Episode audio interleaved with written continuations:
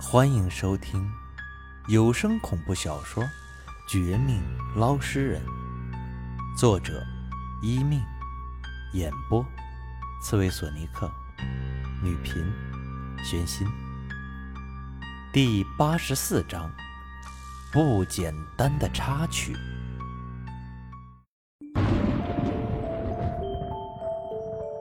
啊，他来了！我的魂魄又少了一个。救命啊！求求你，王先生，还有各位，求你们务必救救我们。我们死后没有害过人，也不想害人，都是鬼婴集团那些人做的。你们应该分得清吧？这空雷已经很可怕，让我们的魂魄不全。再这么下去，我们都会烟消云散的。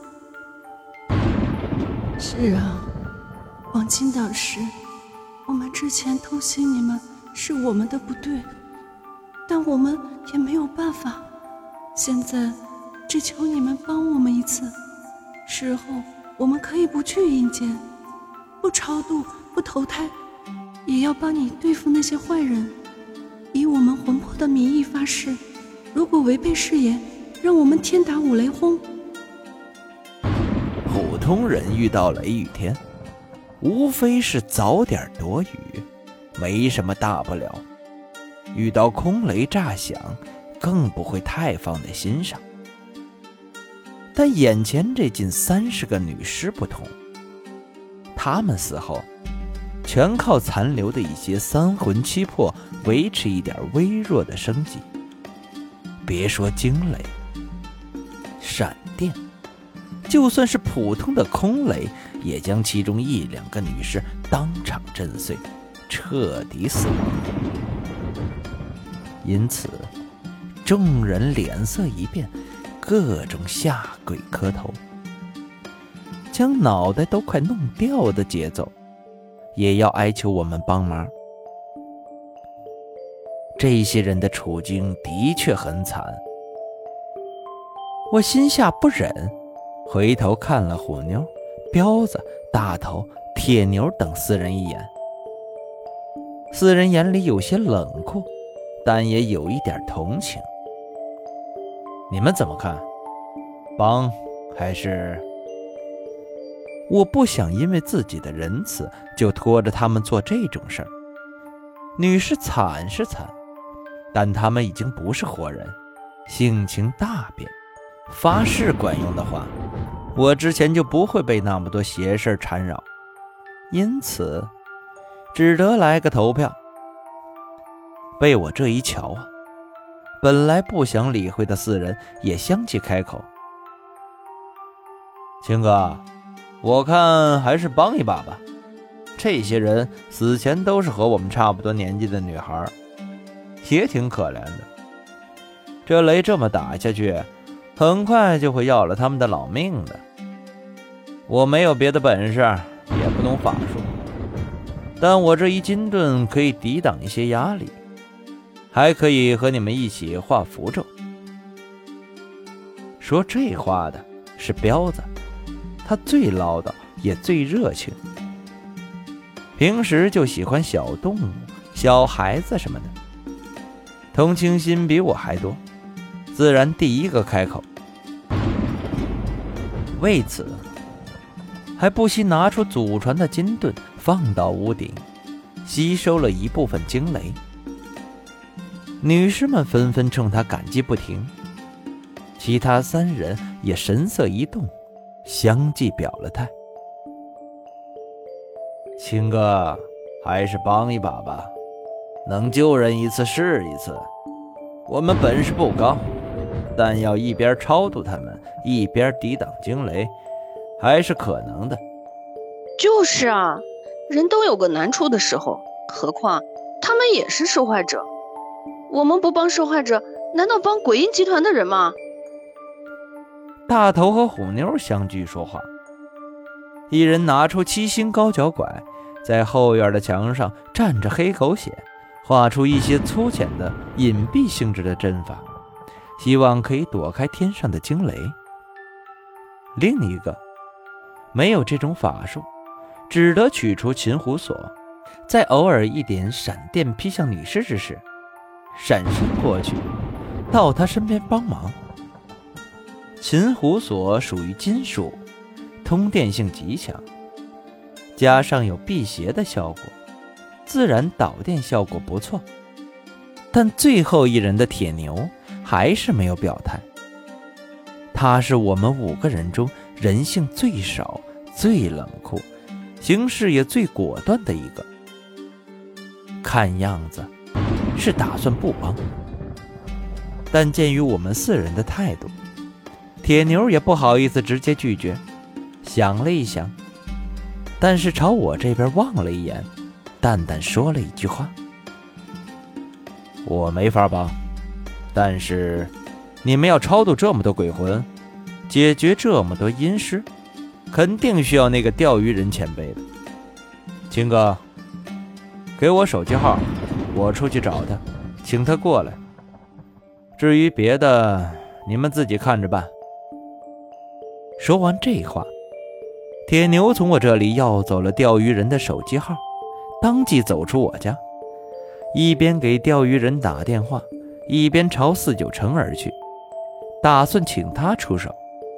这人看似冷漠的背后，却有着温情的一面。尤其呀，当我们几个无法引导所有闪电时，铁牛故意朝天空猛喝，依靠他寒铁之身，提前吸引一部分雷电过去，间接的帮了我们的忙。感谢铁牛大师，他果然也是好人。女尸们又被救了一次。眼中流血，冲着远去的铁牛双手作揖。那尸体作揖感激别人的样子却是不伦不类。但不管怎么说呀，也表明他们的本性善良。是啊，铁牛就是这样外冷内热的人。你们到了阴间，以后记得有机会报答他最好。没有报答，自己也学好点。这世界上，好人不多，多一个总是好的。我淡淡看了这些女尸一眼，说出这话，既是勉励，也是一种警告。他们当即点头，答应的比什么都爽快。而我这边，在虎妞、大头、彪子三人协助之下，一边引导天上的雷电，一边尽可能的超度他们。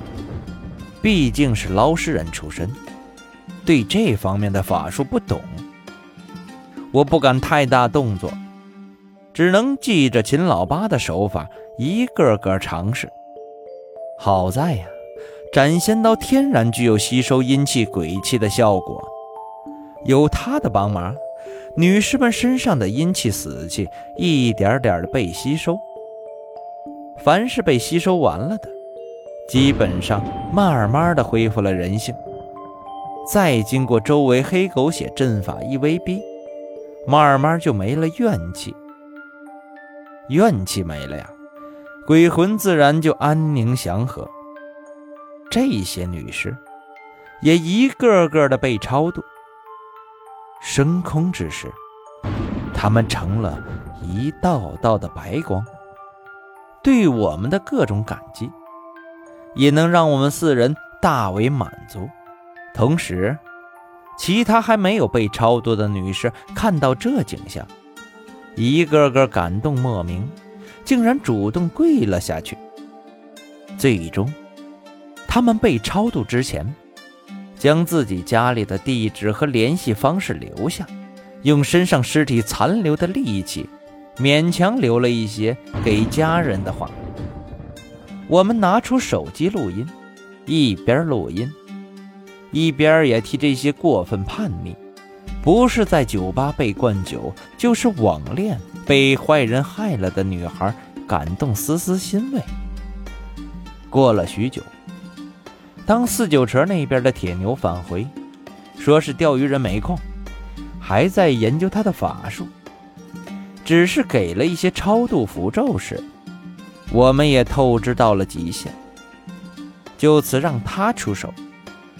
最终，几次超度之下，最后一个女尸也被超度升天。院子里只留下满地怨气没了，化为灰飞的残余碎片。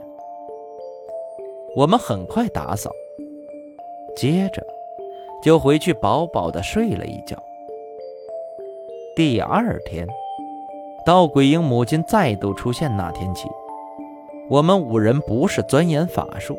讨论对策，便是将他们两个反常的事给一一破解。而在此期间，更发生了一个插曲，一个当时以为简单，事后却发现一点不寻常、不简单的插曲。就在我们四处奔波、忙完回来暂时休息时，和我关系不错的陈举那边。有了一条和天机门相关的线索。